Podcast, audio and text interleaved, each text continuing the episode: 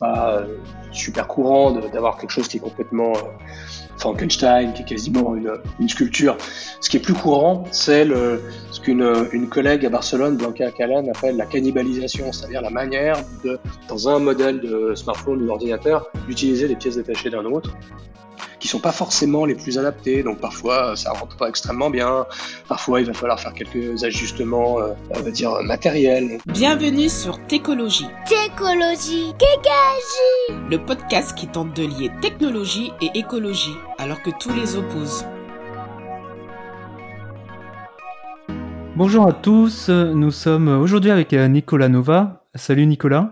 Bonjour. Alors, tu es anthropologue des technologies, designer-chercheur à Genève, euh, euh, cofondateur du cabinet de conseil euh, The Near Future Laboratory, qui est spécialisé dans des pratiques de design fiction. On y reviendra. tu es auteur de Smartphone, une enquête anthropologique, et aussi avec Anaïs Bloch, designer et chercheuse, d'un essai euh, en anglais, mais je vais le dire en français. Docteur Smartphone, une ethnographie des magasins de réparation de smartphones, qui, euh, qui sera a priori accès, en accès libre prochainement, on, en parlera tout à l'heure. Et euh, je voudrais revenir un petit peu sur, sur l'historique là des mobiles, des smartphones. Donc avant 2007, on ne parlait pas de, de smartphones, mais de mobiles, de GSM on était déjà euh, accro aux nouvelles possibilités comme euh, s'envoyer des SMS partout, tout le temps, mais aussi euh, jouer au jeu du serpent. Je sais pas si le fameux Snake, le fameux Snake sur les Nokia. Ouais, génial. mais voilà, en 2007, donc démarque, débarque l'iPhone et là, plus rien ne sera comme comme avant. Hein. Le mobile devient un smartphone, il devient intelligent. Euh, il se greffe euh, quasiment à notre corps. C'est peut-être un sujet qu'on va qu'on va creuser justement ensemble. Euh, tellement il devient indispensable dans nos vies urbaines et connectées. il a très vite remplacé d'autres petits appareils d'ailleurs, les appareils photo, les baladeurs musicaux, le GPS. Sauf que bah il y a, y a, un bémol, il y a un gros gros bémol, c'est que sa durée de vie rapportée à son impact environnemental est tout sauf soutenable. Euh, bah écoute, je te propose déjà bah, de nous présenter euh, qu'est-ce que l'anthropologie euh, des technologies. Donc on commence par des définitions pour pour un peu poser les bases. C'est effectivement, c'est effectivement bien de commencer par là parce que ça, définit le point de vue par lequel je, m'exprime. Donc déjà, l'anthropologie en général, hein, c'est une, discipline des, sciences humaines et sociales hein, qui a pour but d'étudier l'être humain en société. Hein, pense qu'on on, en entend tous et toutes parler, notamment avec des cultures distantes, hein, d'aller euh, étudier d'autres euh, d'autres phénomènes culturels. Et au sein de l'anthropologie, euh, qui, qui est un champ très très large, il y a une branche en fait hein, qui s'appelle l'anthropologie des techniques ou l'anthropologie des technologies, qui s'intéresse là au, à l'usage des objets techniques, hein, qui peuvent être numériques ou non, à leur histoire, à leur utilisation, à leur rôle potentiellement symbolique, à la, aux cultures qui se, qui se créent autour. Et moi, particulièrement là-dedans, ce qui m'intéresse, c'est l'anthropologie des techniques numériques, Hein, donc les smartphones, les ordinateurs, euh, qu'est-ce que font les gens avec, comment euh, les utilisateurs et utilisatrices de smartphones vont développer euh, des habitudes, des rituels, des, des manières d'interagir les uns avec les autres. Et en fait, étudier ces choses-là, bah, ça permet de, de comprendre bah, une société, hein, une société comme, euh, comme la nôtre, dans son rapport avec ces, objets euh, numériques.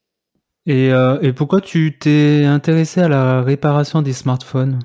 Alors c'est vrai que ça c'est, peut-être un, angle un peu curieux, hein, notamment quand quand j'en parle avec des collègues qui sont dans toutes ces, préoccupations sur le numérique, les, cultures digitales. Hein, donc moi je, m'intéresse à ça aussi.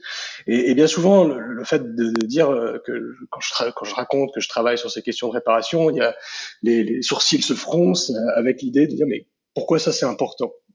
Et en fait, pourquoi c'est important? Je pense que c'est clair avec l'introduction hein, qu'on a qu'on vient d'avoir à un instant, qu'il y a un problème hein, autour de l'usage des objets numériques, hein, de leur leur remplacement extrêmement euh, fréquent, la, la non durabilité de ces de ces objets, le problème de l'économie qui qui va autour, le problème de l'exploitation euh, sociale des personnes qui euh, vont chercher les minerais qui permettent de les fabriquer, ou les ou juste les personnes qui assemblent les, les smartphones.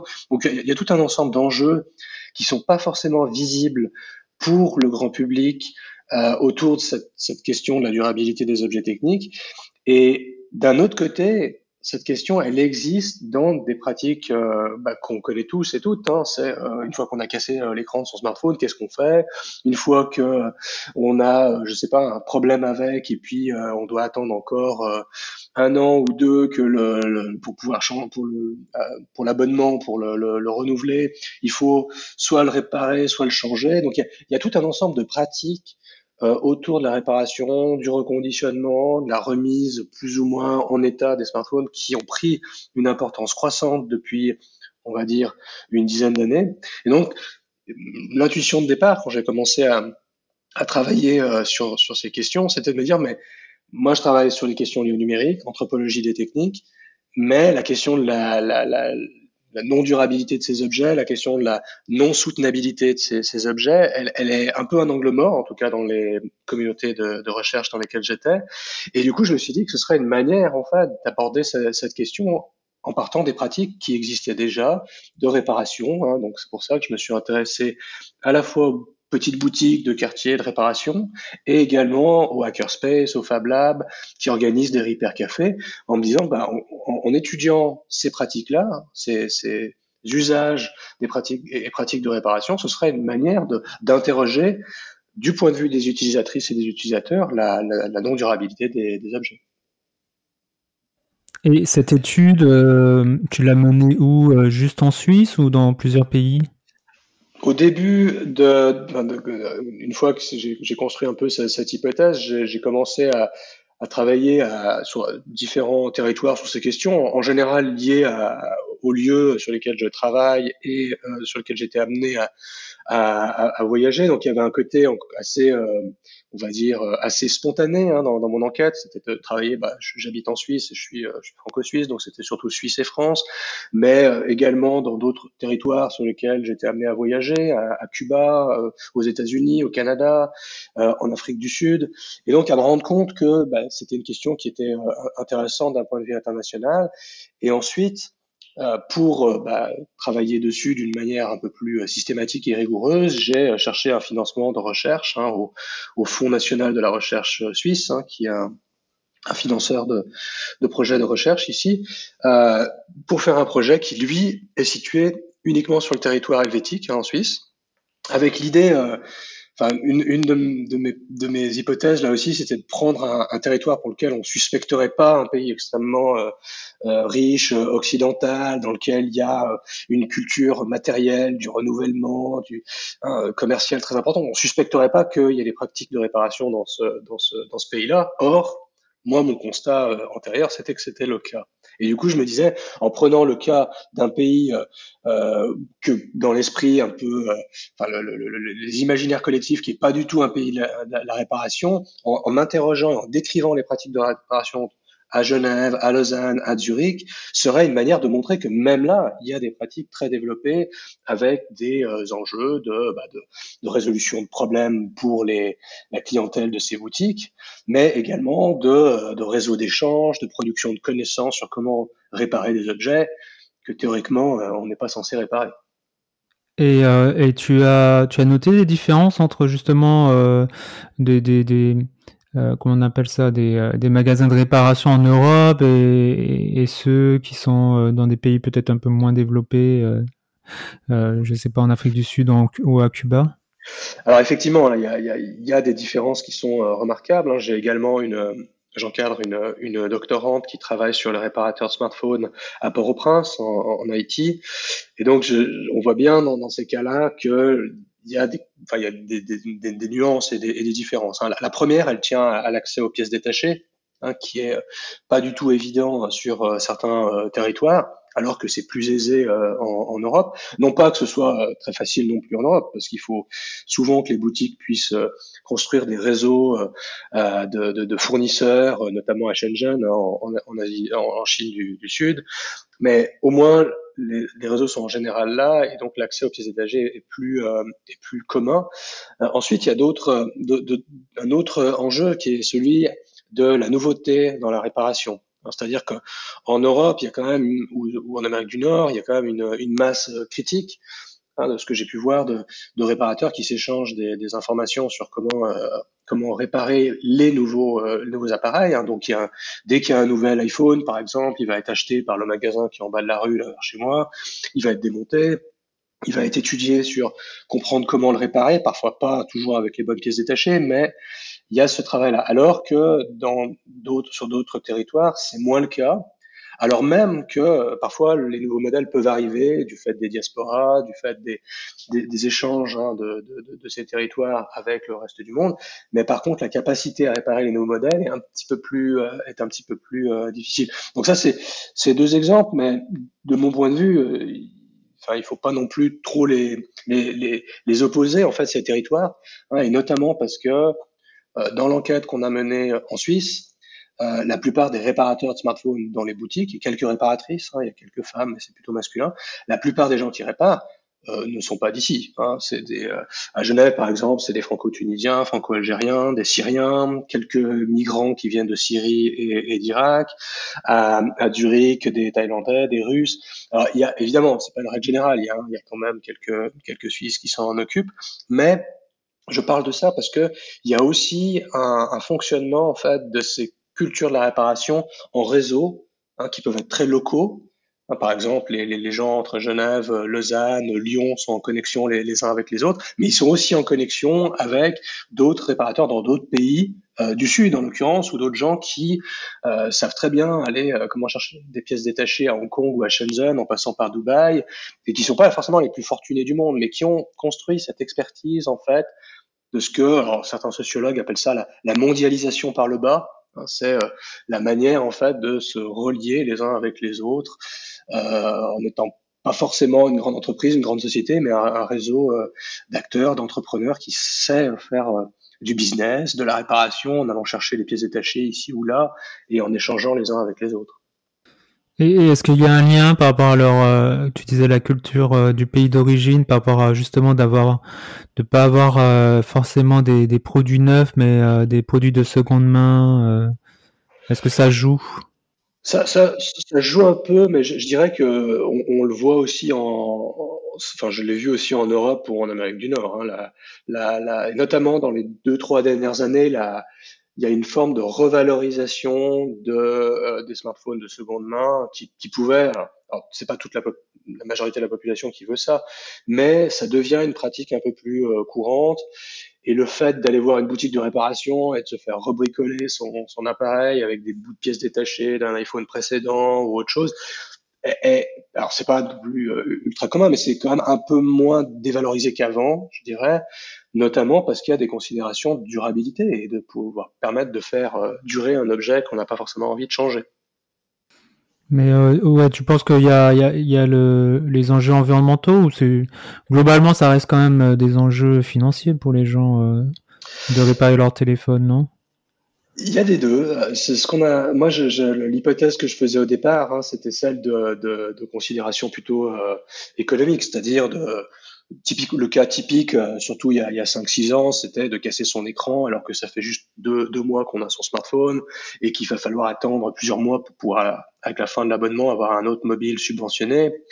Mais, mais en fait, en cours de route, on s'est rendu compte qu'il y avait une part croissante de, de, de personnes qui allaient dans des boutiques de réparation pour autre chose que ça ce qui peut être lié à des considérations environnementales, c'est-à-dire euh, j'ai mon smartphone depuis trois ans, euh, j'aimerais qu'il dure encore, ou j'ai cassé ce petit truc, ou je ou je comprends pas comment faire des mises à jour pour que ça marche encore. Il y a aussi des considérations là je qualifierais pas d'environnemental mais plus social. C'est-à-dire de, euh, de toute cette revalorisation de euh, dans, dans des quartiers hein, euh, et même dans une ville assez, assez, riche hein, comme Genève, il y a une nouvelle économie de la réparation qui est apparue, hein, avec notamment euh, des gens qui des cordonniers, des gens qui réparent des lampes, de l'électroménager et, et qui font aussi du, du smartphone. Et donc il y a des considérations un mélange de considérations économiques, de vie de quartier et environnementales qui se qui se, se produisent et quand on voit justement l'éclosion de certaines boutiques, la manière dont elles, au début, elles, mettaient l'accent dans leur communication uniquement sur l'aspect euh, économique. Aujourd'hui, euh, en fait, ces boutiques se sont rendues compte qu'il y, y, avait aussi un, un public potentiel euh, auprès des personnes qui souhaitaient faire plus attention à la durabilité et l'environnement. Et donc ça, ça l'est, devenu en fait par la, par la, force des choses.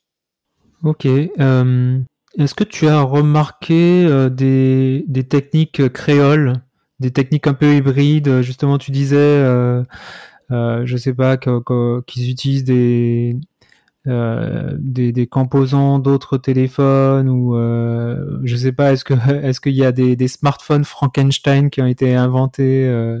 Absolument, absolument. Alors, là, là, évidemment, il y a une différence avec les.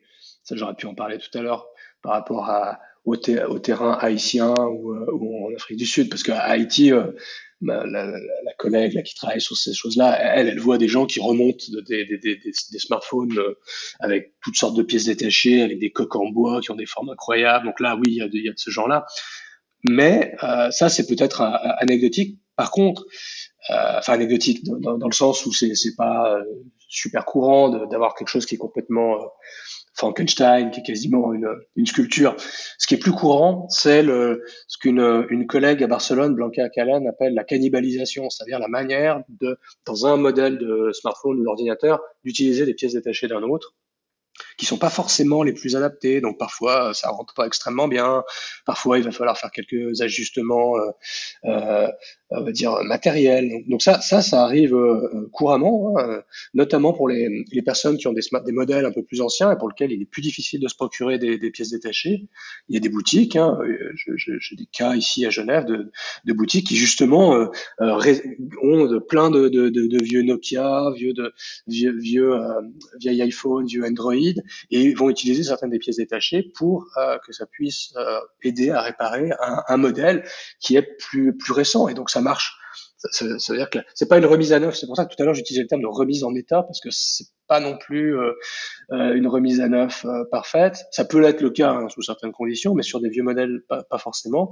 Donc il y a cette dimension-là. Après un autre exemple de de, de, phénomène assez remarquable, dans cette logique de technologie euh, c'est que au-delà des, des, smartphones euh, ou des ordinateurs, les outils utilisés par les, les, réparateurs sont aussi parfois des outils bricolés de manière extrêmement euh, curieuse. Hein, J'ai plusieurs euh, participants à l'enquête qui sont des, des, experts de la microsoudure, par exemple, et qui, euh, bah, qui dans, l'enquête, nous ont montré leur microscope, comment ils les ont modifiés, comment est-ce qu'ils ont euh, dessoudé certaines parties, rajouté d'autres parties pour pouvoir faire de la, la microsoudure sur des cartes mères de téléphone mobile. Donc il y a, y, a, y, a, y a, un exemple là qui est quand même assez, euh, assez intéressant, qui est pas juste dans l'objet qui est mais aussi dans les outils. Il y a une, une créativité, une ingéniosité dans la, la création de ces outils qui sont qui doivent évoluer parce que les techniques évoluent, hein, les, les, modèles de smartphones évoluent, les, manières de les assembler évoluent, donc les outils doivent évoluer aussi. Et comme ces personnes n'ont pas accès à tous les outils euh, standards hein, des, des, des, grandes marques, bah, ces réparateurs hein, et quelques réparatrices vont créer en fait leurs propres outils en les bricolant. Ouais, c'est intéressant. Euh, je voudrais revenir sur la sur la réparation parce que bon, l'empreinte environnementale du numérique, c'est d'abord euh, maintenant on le sait les, les, les équipements physiques. Euh, donc euh, voilà, pour, pour, pour réduire cette empreinte-là, ou en tout cas la lisser dans le temps, euh, il, il, faut allonger la durée de vie de nos équipements, les réparer. mais mais aujourd'hui justement, est-ce que c'est pas c'est pas acquis la réparation euh, là, quand, notre euh, ordinateur, enfin peut-être pas l'ordinateur, mais plus le smartphone, c'est vrai que sur, les équipements comme, euh, comme des, ordinateurs, c'est peut-être un peu moins courant, mais sur les smartphones, on, voilà, on n'hésite pas à aller le, réparer, non? Enfin, je sais pas, est-ce que tu as des chiffres par rapport à ça alors on a fait une enquête qui était plutôt plutôt qualitative, hein, donc c'est-à-dire d'étudier les pratiques, les problèmes, les enjeux, qu'est-ce qui se passe, comment les gens font, et pas tellement sur la dimension quantier. Par, contre, ce que je peux constater, euh, c'est que effectivement, dans les discours des boutiques, c'est que le, le, le, business euh, fonctionne fonctionne bien, hein, avec de plus en plus de clients et surtout euh, de plus en plus de diversité sociale de leurs clients. Hein, typiquement, à, à, Genève, ce qui était d'abord un business plutôt pour les diasporas ou les gens qui avaient peu peu de moyens, aujourd'hui, un, des enquêtés me disait mais moi j'ai des banquiers qui viennent euh, euh, parce qu'ils ont plus confiance à venir chez moi euh, à regarder avec eux ce qui marche pas sur le téléphone que le donner chez, chez Apple et donc ça je trouve intéressant parce que c'est souvent l'image un peu négligé, dégradé un peu de ces de ces espaces de, de réparation, hein, notamment les petites boutiques, vues comme étant bah c'est pour certaines classes sociales et pas d'autres. Alors qu'en fait, il y a une il y a, eu un changement dans les, les cinq les cinq dernières années qui, voilà, dans, dans l'enquête, on ne s'est pas forcément préoccupé des motivations des, des, des, des propriétaires de smartphones à, à ce niveau-là, parce que on était plutôt sur la question des, des réparateurs. Mais moi, mon hypothèse, c'est que malgré hein, justement les, les usages de plus en plus massifs du numérique, euh, il y a quand même une partie croissante de la population qui euh, bah, comprend que euh, c'est, on peut pas changer son téléphone, son smartphone tous les tous les deux ans, euh, avec des, des, des, des questions ou des, des, dans une autre enquête hein, euh, euh, plus anthropologique sur le smartphone lui-même, j'avais eu des enquêtés qui, qui me disaient mais euh, je j'ai même j'ai même pas le temps de, de, de, de, devoir passer une année. Déjà il faut euh, il faut changer euh, l'appareil qui m'est proposé par mon opérateur ça me ça me gonfle. J'ai pas envie de faire cet effort là et puis je sens qu'en d'un point de vue environnemental c'est pas bon. Donc il y a y a une prise de conscience qui, qui, qui commence à avoir lieu mais elle est absolument pas suffisante hein, de, de, mon point de vue c'est enfin quand on, on voit un peu les, les, les rares études sur la, la les durées d'utilisation des smartphones on on, sait que ouais, les gens peuvent les changer au bout de trois ans au lieu de deux, mais dans, dans les faits, il faudrait que ça dure beaucoup plus longtemps que ça. C'est ça le problème. 10 ans, 15 ans? 10 ans, ouais. Et qui, qui alors ça, ça c'est une question que je trouve extrêmement intéressante aussi, de dire mais qu'est-ce que c'est que de concevoir un objet numérique comme le smartphone qui durerait 10-15 ans? C'est des, des, questions qui alors, moi, j'enseigne dans une école d'art et design hein, auprès d'étudiants et d'étudiants designers. J'enseigne aussi auprès d'ingénieurs.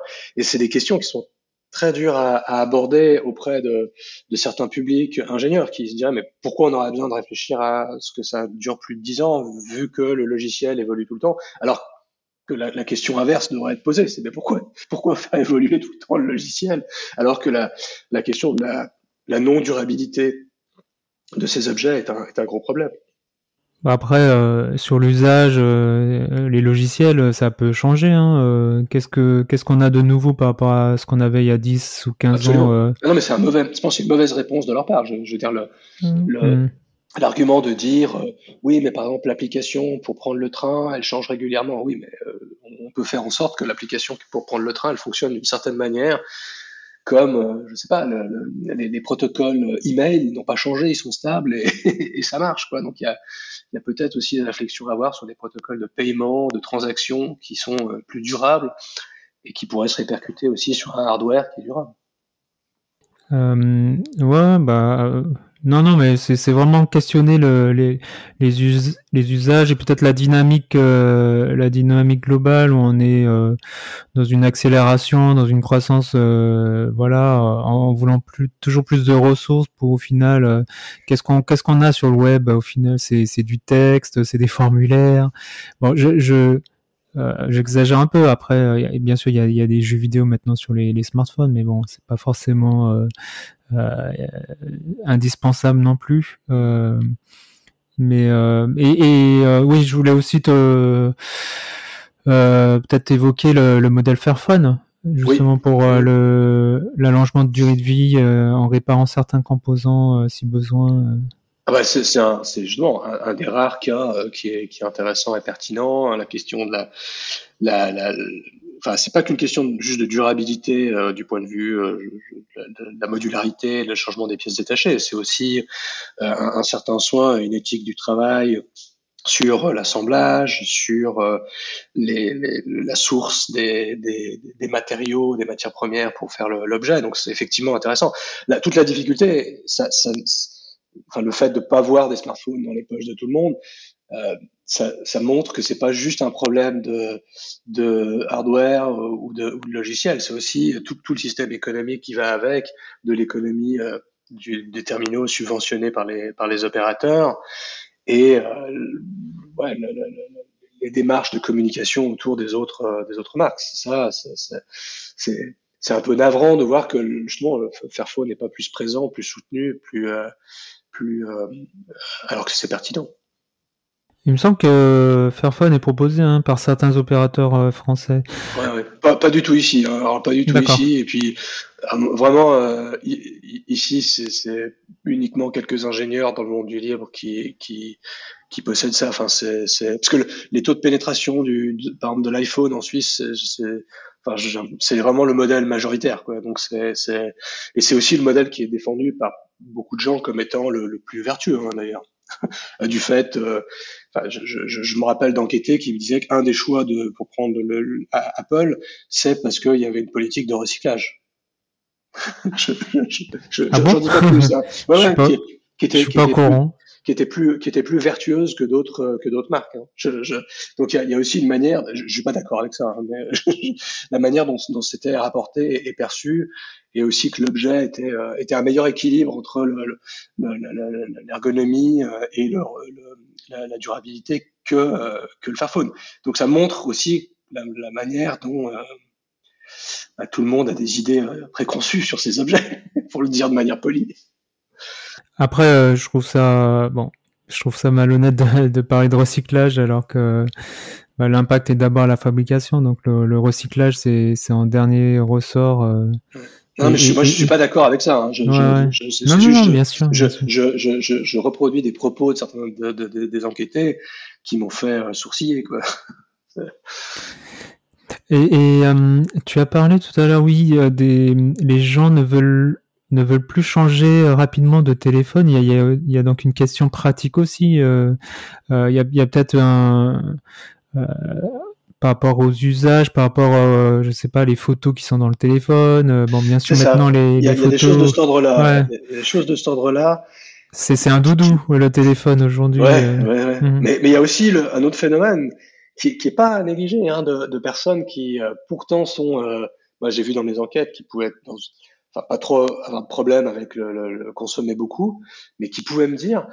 Euh, ça fait, euh, enfin, je vois les, je vois les smartphones manquer, s'empiler dans mon dans mon placard. Des gens qui disaient ce, ce genre de choses là, alors que c'est c'est pas les personnes qui voyaient trop un problème, mais qui commençaient avec le temps à se dire mais pourquoi j'ai euh, six iPhones euh, anciens modèles depuis euh, depuis 2007 dans mon placard? Qu'est-ce que c'est qu'est-ce que c'est que ce, ce monde-là?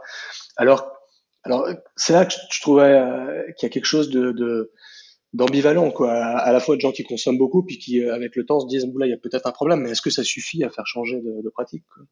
Ok je te passe je te propose de passer à un autre sujet euh, dans un article qui est paru dans le média suisse Le Temps.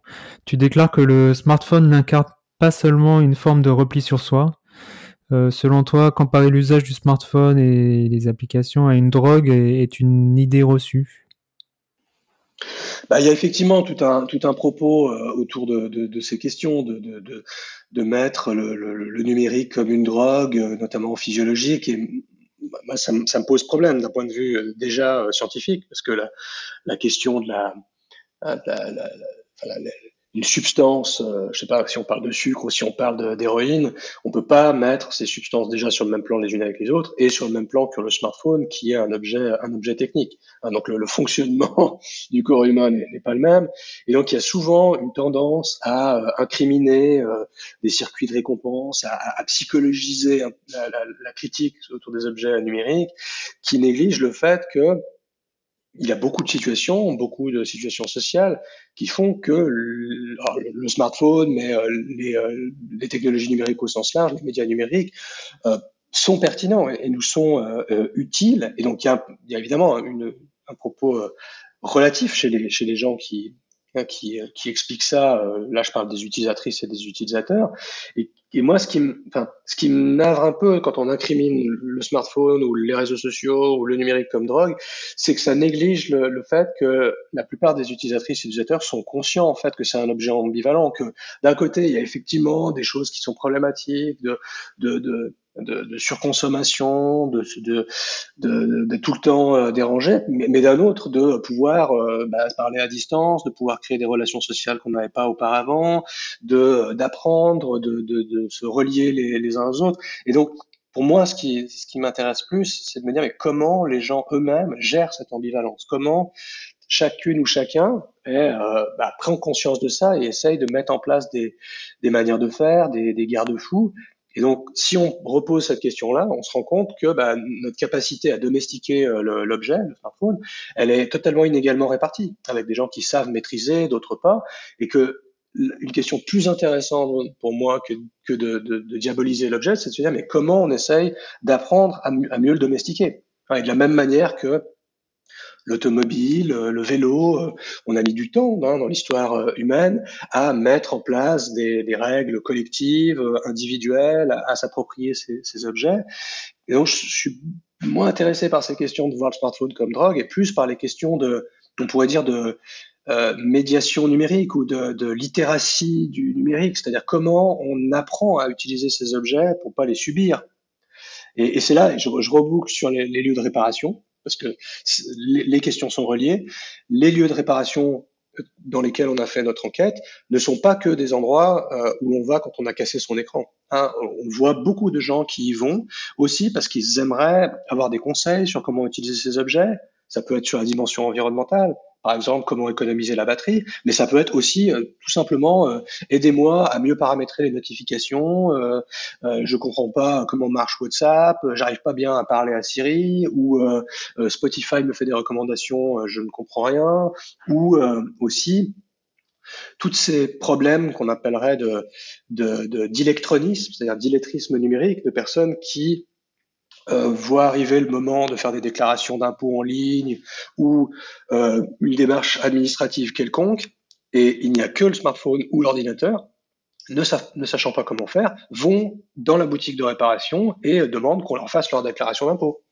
Et donc là, il y a quelque chose d'intéressant pour moi qui fait écho à ce qu'il y avait déjà, par exemple, dans les années 80, dans les, les, les magasins de photocopieuses, dans lesquels les, certains magasins de photocopie sont devenus des écrivains publics qui pouvaient aider des gens à faire des démarches euh, administratives, euh, à mieux utiliser, à mieux comprendre quelque chose qu'ils ne comprenaient pas. Et donc, les boutiques de réparation, en tout cas celles qu'on a étudiées, font en partie ce, ce genre de, de, de, choses. Et ça, voilà, ça, ça, ça, me semble euh, intéressant parce que ça, ça permet de montrer une multitude en fait de, de, de manières de bah, d'essayer de domestiquer ces, objets qui, même s'ils sont très répandus, ils n'ont que 20, euh, euh, enfin les ordinateurs euh, personnels 40 ans, les smartphones à peine une quinzaine d'années. Bah, tu fais bien de parler de ce sujet. Du coup, j'imagine que tu as suivi, euh, enfin, c'est en cours la, la, mise en place euh, des, euh, en France en tout cas, des, des conseillers numériques. Justement, euh, c'est le l'équivalent de l'écrivain public, mais façon numérique. Est-ce que c'est quelque chose qui t'intéresse? Est-ce que tu oui, ça, ça, ça c'est effectivement. Bon, moi, je, je, je, suis assez à, à, la fois, euh, pour les raisons que je viens d'évoquer, à, à, la fois à soutenir ce genre de choses, mais aussi fasciné du fait qu'il y, y, a une négligence ou il y a une, une, une absence de, de, prise de conscience de ces questions-là, en fait. Et que bien souvent, avec tout ce mouvement de solutionnisme technologique, il y a cette idée de dès qu'il y a un problème dans la société, on se dit une technologie va permettre de le résoudre. Alors qu'en fait, on voit bien qu'il y a une question plutôt d'innovation sociale qui serait nécessaire. C'est plutôt de mettre en place des moyens d'accompagner. Et, du coup, le, fait qu'en 2021, on redécouvre que c'est pertinent d'avoir des, équivalents des écrivains publics, mais qui accompagnent les gens numériques, c'est un peu une réinvention de la roue. Mais il faut, faut pas s'en émouvoir. Il faut, que ça puisse prendre de, l'ampleur. Euh, un, mot sur encore sur les boutiques de réparation. Nous, ça nous a surpris de ça nous a, comme on dit en Suisse, ça nous a déçu en bien, c'est-à-dire ça nous a étonné positivement de voir que les boutiques de réparation pouvaient jouer, jouer ce rôle. Mais ça évoque aussi une prise de, enfin une, en tout cas une prise de conscience chez nous, c'est de, de voir que au début des années euh, 2010, je sais pas si euh, vous avez en tête ça, mais il y, y, avait tout ce mouvement autour des Fab Labs et, et les organisations publiques, l'État, les régions, les villes se disaient que les Fab Labs allaient pouvoir justement euh, bah, de, enfin, changer la société, par exemple, promouvoir euh, une meilleure réparabilité, une appropriation des objets. Et je pense que certains Fab Labs ou Hackerspace ont joué ce rôle, mais ce qui n'a pas du tout été vu, c'est que des boutiques euh, dans l'espace commercial, ces petites boutiques de réparation dont je parle, jouent aussi ce, ce rôle-là. Et font finalement advenir des, préoccupations qui, qui, ont, qui, qui, qui, bah, qui étaient euh, de l'intérêt des, des, pouvoirs publics il y a, il y a une dizaine d'années et qui se sont produits à un endroit où on les, on les attendait pas forcément dans ces espaces de réparation. D'accord. Je voudrais revenir sur les, les, notions d'addiction du numérique. Euh, parce que moi, quand je prends les, transports en commun, euh, je regarde un peu autour de moi. Il euh, n'y a, pas une seule personne qui qui n'ait euh, ses yeux baissés dans, dans son téléphone. les livres ont quasiment disparu. Euh, donc, euh, je sais pas. Bien sûr, il y a, y a l'ennui du, du, transport, hein, bien sûr, mais euh, après, ça se retrouve un peu à table. on est à table, hop, il y a, y, a, une notification, on prend le téléphone. on est entre amis, il y a toujours un qui a, qui a le téléphone ouvert. Je sais pas pourquoi. Qui, qui doit en blâmer Le numérique, la personne elle-même C'est quel est le problème Il y a pas, enfin, dans, dans, ce genre de phénomène, il n'y a, jamais, euh, c'est jamais monocausal. Il n'y a pas qu'une seule cause. C'est, il y a d'un côté euh, une profusion de contenu euh, qui est disponible et accessible sans précédent dans l'histoire de l'humanité, euh, des objets techniques qui sont conçus aussi avec les notifications, avec les manières de nous d'attirer notre attention euh, qui sont présentes. Donc ça, il faut effectivement pas du tout la, pas du tout le, négliger. Hein. Il y a une, une économie de l'attention qui existe là, mais il y a d'un autre côté aussi des êtres humains qui ont bah, une forte curiosité, une disposition à euh, bah, avoir avoir des nouvelles, à, à, à, moi j'appelle ça un désir d'advenance, c'est-à-dire euh, de, de, de, désir que quelque chose advienne dans notre sphère sociale parce que ça nous intéresse. Et donc quand on relie ça à l'histoire, par exemple, de, de la poste et du, du courrier, euh, je, je, je, me rappelle avoir lu des enquêtes hein, dans, dans, dans, au début du XXe siècle, quand ça s'est généralisé, de personnes qui allaient voir plusieurs fois par jour leur boîte aux lettres en se disant, bah, il y a peut-être des messages nouveaux, j'ai reçu des informations. Donc, je, ce, que, ce que je veux dire ici, c'est qu'il faut aussi euh, Enfin, il faut pas négliger notre désir d'advenance en tant qu'être humain et pas négliger le fait que quand on a quelqu'un qui a les yeux rivés sur son smartphone, bah, cette personne est peut-être aussi en train de euh, lire un livre, de, euh, euh, de je sais pas, de consulter euh, des, des, nouvelles, de d'échanger avec quelqu'un d'autre. Et donc il y, a, je, pense à ces travaux d'une anthropologue américaine qui s'appelle Dana Boyd, qui faisait une, une, critique en fait de la manière dont les jeunes sont souvent vus comme addicts au numérique. Et, et elle, elle disait, bah, ils sont addicts au numérique en partie parce qu'il y a une économie d'attention, mais ils sont aussi euh, les, yeux dans leur smartphone parce qu'on les laisse plus sortir de chez eux et que leur seule manière de se mettre en relation les uns avec les autres, euh, c'est de euh, rester devant leur smartphone. Et donc il y a, il y a aussi cette, euh, cette, cet aspect-là. Et je, moi, comme je, je, je mène des enquêtes hein, auprès d'utilisateurs de, de smartphones, j'ai des, des, étudiantes et des étudiants plus jeunes. Je n'ai pas du tout l'impression que ces personnes ne sont enfin, il y, a, il y, a, une prise de conscience de ces choses-là. Il y a par contre une difficulté à se dire mais qu'est-ce qu'on en fait pour euh, changer nos pratiques et justement essayer de les euh, j'utilisais le terme de domestication. Alors est-ce qu'il s'agit de l'addiction? Je, enfin, je, je, je, vois des. Enfin, est-ce que on serait addict à lire le, le journal ou, des livres euh, à l'époque où la majorité des gens euh, lisaient le journal dans le dans le, les transports en commun Est-ce qu'on disait qu'ils étaient addicts? Non, pas, pas forcément.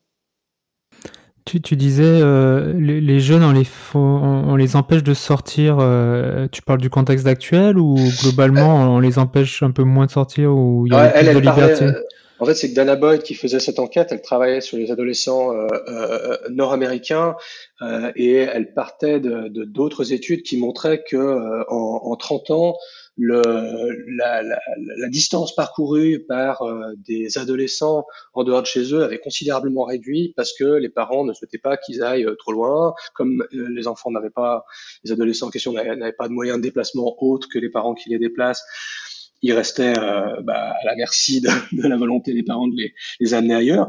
Et du coup, euh, ça faisait une forme de repli sur soi.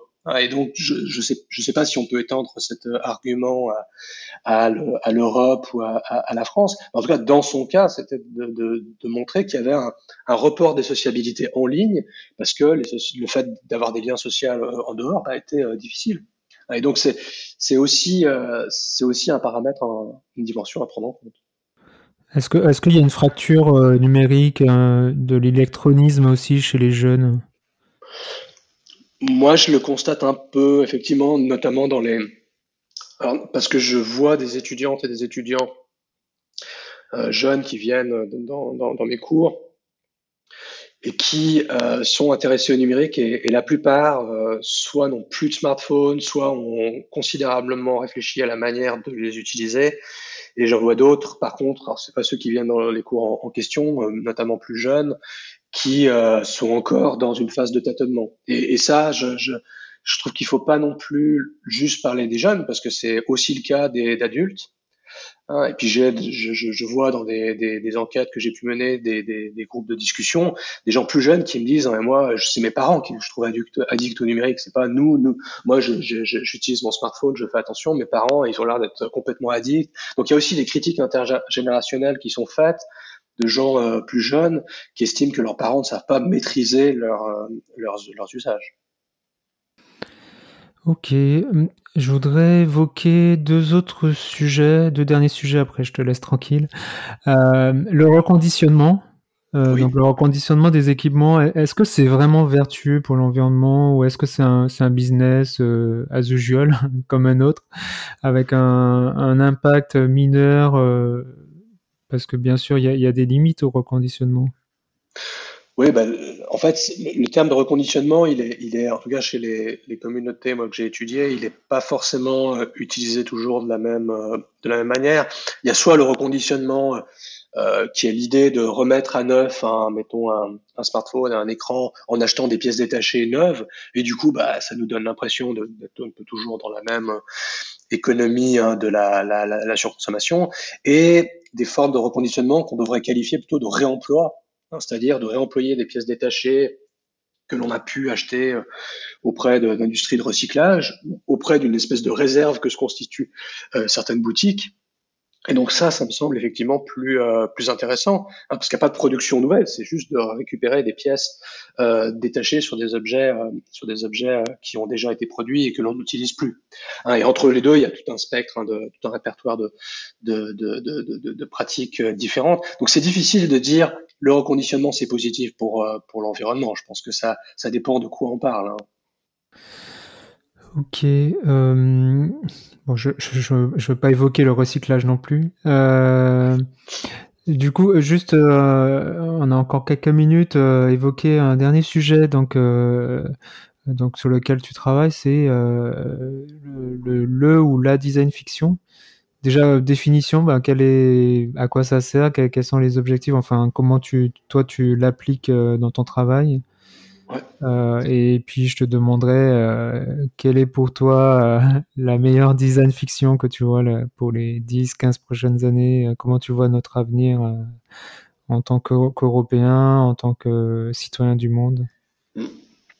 Bah, le terme déjà de design fiction, hein, c'est un, un, une expression qui est, qui est, utilisée comme une, une approche ou une pratique hein, de, qui consiste à créer des, des prototypes tangibles et évocateurs de possibles futurs, hein, de, de, matérialiser, de mettre en scène, on pourrait dire, des objets fictifs pour montrer ces futurs euh, potentiels, avec comme, euh, comme objectif derrière bah, de découvrir, de représenter les conséquences possibles de changements qui peuvent être technologiques, mais aussi euh, sociétaux, euh, politiques, géographiques, géopolitiques, et donc aider des prises de, de décision. Euh, typiquement, nous, avec Near Future Laboratory, on produit depuis euh, une quinzaine d'années des projets de design fiction hein, pour des organisations publiques, des entreprises privées. Dernièrement, on a, travaillé avec la, métropole de Lyon euh, en France sur la, rue de demain et la, diffusion de certaines technologies ou de pratiques euh, agricoles dans la ville pour interroger les conséquences sur l'organisation de la, voirie. On a pu le faire aussi pour des clients dans le monde de l'entreprise sur euh, qu'est-ce que serait le futur des, des, des, des, services euh, euh, financiers et la manière dont ils pourraient être basés sur les données, les données personnelles, avec tous les, tous les problèmes que ça pourrait euh, susciter.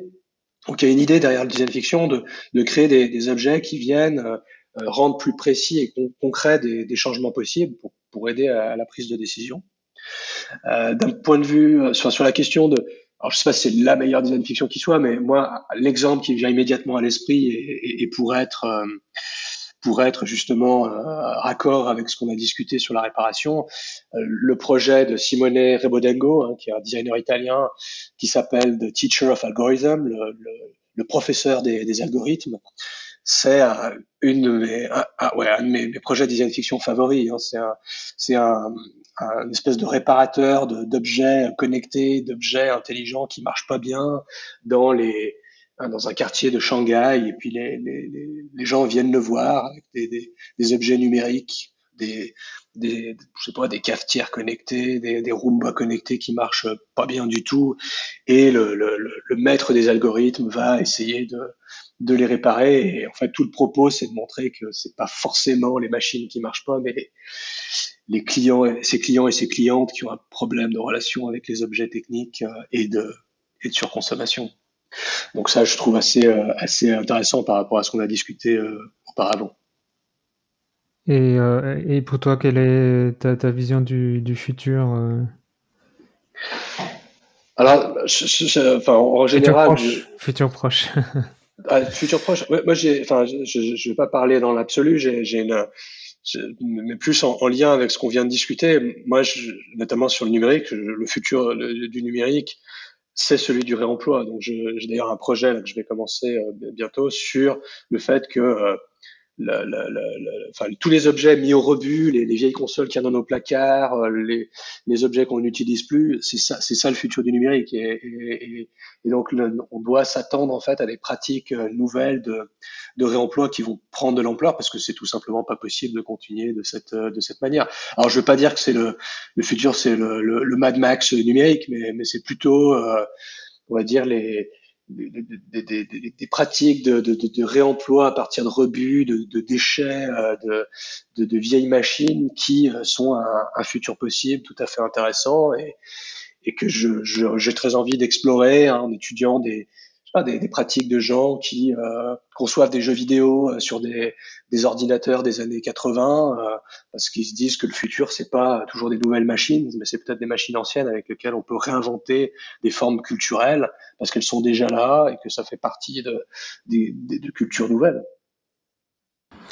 Eh bien, merci Nicolas, c'était super intéressant. Euh, je rappelle donc euh, ton livre Docteur Smartphone. Est-ce qu'il va être traduit en français? Euh, Pas pour le moment, j'ai pas de j'ai pas de, de, de, lien avec d'éditeurs sur ces questions, mais j'y réfléchis. Peut-être ça, ça, pourrait.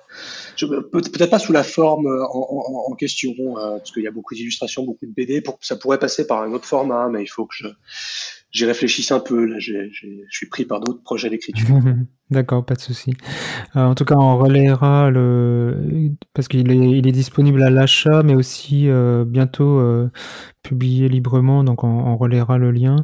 Merci beaucoup. Et puis, je te dis, bah, j'espère bientôt. On se fera un, un, nouvel épisode de mise à jour dans, dans quelques mois, quelques années. Merci beaucoup, Richard. Merci. À bientôt. Au revoir.